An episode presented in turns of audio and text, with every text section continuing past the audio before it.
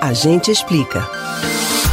Você provavelmente já sabe. Falta de ar é sinal vermelho para a Covid-19. Para os infectologistas, quem tem esse sintoma combinado com tosse, febre, coriza, deve ir ao hospital. Quando alguém nunca teve esse tipo de problema, é mais fácil identificar se existe algo de diferente acontecendo. Mas quando o paciente em questão tem algum tipo de doença respiratória, a situação é um pouco mais delicada. Você sabe como as pessoas com doenças respiratórias crônicas devem fazer para conseguir diferenciar os sintomas da Covid-19? Segundo os especialistas, a primeira dica é muito simples e fundamental: manter a calma. Eles contam que os pacientes precisam precisam tentar lembrar dos episódios anteriores em que sentiram falta de ar. É importante se atentar para entender se a falta de ar é familiar ou algo novo. Bom, de forma geral, o mais importante é identificar o conjunto de sinais de cada doença. Os principais sintomas da Covid-19 são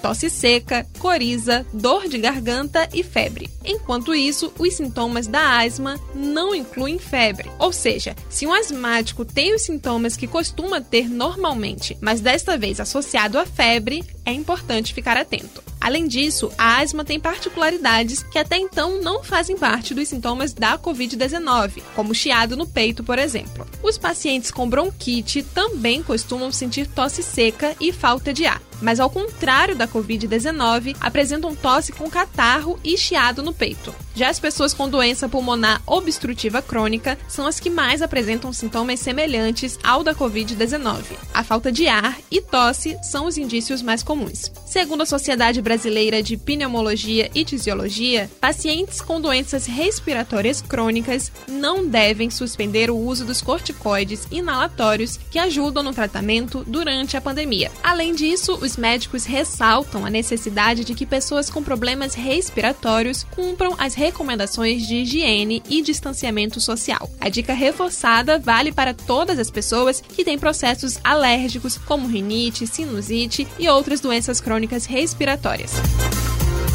Você pode ouvir novamente o conteúdo do A Gente Explica no site da Rádio Jornal ou nos principais aplicativos de podcast: Spotify, Google e Apple Podcasts. Beatriz Albuquerque para o Rádio Livre.